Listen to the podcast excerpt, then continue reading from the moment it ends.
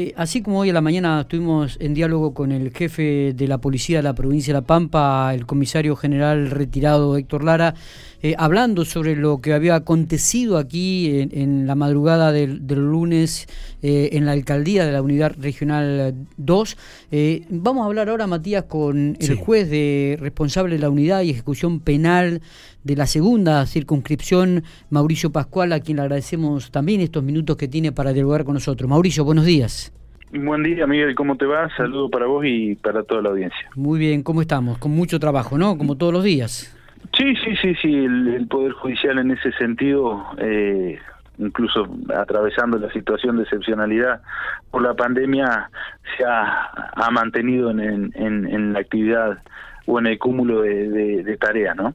totalmente. Mauricio, em, cuando ocurren este tipo de, hechos, graves por cierto, como el que ocurrió en la alcaldía este último, el, lunes a la madrugada, digo, también merece una reflexión, una mirada de la justicia, ¿no? Sí, sí, en principio, bueno, yo están en pleno proceso de investigación. El hecho que vos manifestás y al ser personas que se encuentran bajo proceso, algunas y otras con penas eh, de efectivo cumplimiento, por supuesto que merece el análisis desde incluso la perspectiva de la, ejecución de pena. Y es eh, incluso con los reclamos efectivos que, que son una constante y como bien vos has dicho hoy has entrevistado al titular o al jefe de la de la policía provincial y él a lo mejor yo lo he visto en, en otras notas periodísticas él mismo te ha manifestado la problemática que existen respecto de eh, los cupos para el ingreso al servicio penitenciario federal de personas condenadas en la en la provincia de La Pampa que es una constante y que te reitero, se mantiene al día de la fecha después de, eh, por supuesto, innumerables, innumerables reclamos e intervenciones por parte de las autoridades. Sí, hablaba eh, Héctor Lara de que de 400 presos que hay en la provincia de La Pampa, 200, el 50% nombraba él, tienen condena firme, ¿no? Que deberían estar ya dentro de un sistema penitenciario federal como juez de ejecución de pena, por supuesto, de los condenados, eh, condenados con sentencia firme, eso hay que a lo mejor hacer la distinción, eh, tienen que cumplir pena en un establecimiento penitenciario. Claro. Eh, así lo establece la, la legislación vigente y la provincia de La Pampa, reitero, eh, el Servicio Penitenciario Federal, hacer una provincia que no cuenta con establecimientos penitenciarios propios, debe recibir de manera obligatoria a aquellos condenados de esta jurisdicción. Claro, claro. Eh, y, cuáles son los argumentos no en esta lucha que se ha entablado entre la justicia pampeana y la posibilidad de, de obtener cupos para que ingresen en un sistema federal?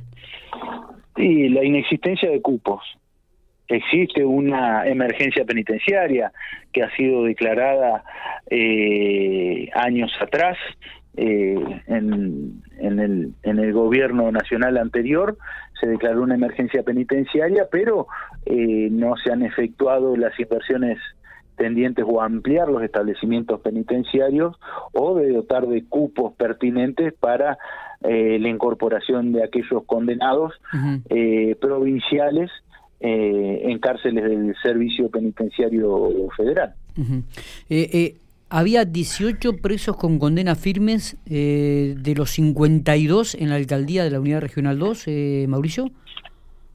Sí, sí, sí. Esto al día 23 de, de julio, ese era el número que, que, existía en, la alcaldía local. Bien. El resto son personas que aguardan proceso o están con algún tipo de, detención preventiva por otras causas eh, no son condenados con condenados con sentencia firme en estados de ejecución de pena eh, serían 18, 18 personas. Bien.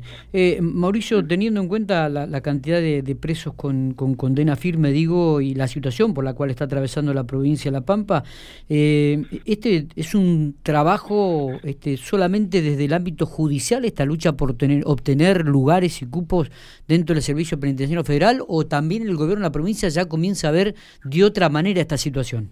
Mira, desde el punto de vista jurisdiccional, no, quien te habla y, y, el doctor Sarabia de Santa Rosa, que somos los dos jueces de ejecución de la provincia, ya hemos hecho, hemos agotado todas las vías jurisdiccionales para eh, lograr el ingreso de condenados pampeanos, incluso en años anteriores se le impuso al director del Servicio Penitenciario Federal una sanción pecuniaria en el caso de no cumplir las órdenes de los jueces de, ejecución de acá de la provincia para el ingreso de los condenados a la colonia penal 4. Y después, bueno, entiendo que puede llegar a existir algún análisis de tipo político, incluso en el día, en, en este último tiempo se han iniciado gestiones por parte del Ejecutivo eh, provincial para tratar de, solucionar esta, estas, estas cuestiones. Pero eh, la respuesta la tiene que dar el Servicio Penitenciario Federal. Porque los cupos existen, los cupos están, y en vez de ser cubiertos con presos de la provincia de La Pampa, con personas condenadas en la provincia de La Pampa, son cubiertos con personas que vienen de otras jurisdicciones ya sea Buenos Aires, otras provincias eh, del país. Acá la respuesta, te reitero, la tiene que dar el Servicio Penitenciario Federal. Correcto. Eh, ¿La cantidad de, de, presos y de condena firme se ha incrementado en los últimos años? Sí, en algunas cuestiones van, van en incremento. Sí, sí, sí, sí. Aparte vos tenés que tener en cuenta, Miguel, una cuestión, desde la entrada de en vigencia del Código Procesal Penal nuevo, los eh, procesos penales tienen una celeridad totalmente distinta a la del anterior procedimiento mixto que tenía la provincia de La Pampa. Ahora con el sistema acusatorio existen plazos eh, de carácter perentorio que tienen que ser cumplidos eh, para llevar a una persona a juicio eh, y condenarlos a través de, bueno, de los distintas y esta, Y esta celeridad, digo, agrava aún más la situación. Sí, en definitiva, no la celeridad. La celeridad tiene que ser un proceso penal. Uno no puede tener una persona sin que se defina su situación procesal, una determinada, sin que se sepa precisamente cuándo se le va a resolver. La celeridad es totalmente necesaria en el proceso penal. Mm. lo que tiene que una vez que una persona comete un delito, se lo juzga de la manera más rápida que se pueda, después puede ser incorporada a un establecimiento penitenciario y se la pueda someter a un tratamiento penitenciario. Correcto. ¿Ah? Que es lo fundamental en el proceso de ejecución de pena. Pero la celeridad en el proceso penal eh, tiene que ser eh, porque aparte eh, beneficia al derecho al derecho de defensa y demás es totalmente necesaria la, la, celeridad y constituye un principio protectorio de los acusados también de que se resuelva eh, lo antes posible la situación procesal de una persona. Mauricio, no sé si tenemos algo más para agregar, si no te agradecemos, queríamos tener este, una, una visión desde, desde tu punto de vista con respecto a la cantidad de detenidos que hay este, en el marco de la provincia de La Pampa y, y nos llamó mucho la atención cuando el jefe de la policía remarcaba que de la totalidad de presos que hay, el 50% ya tenía condena firme, lo cual realmente es un número muy significativo e importante.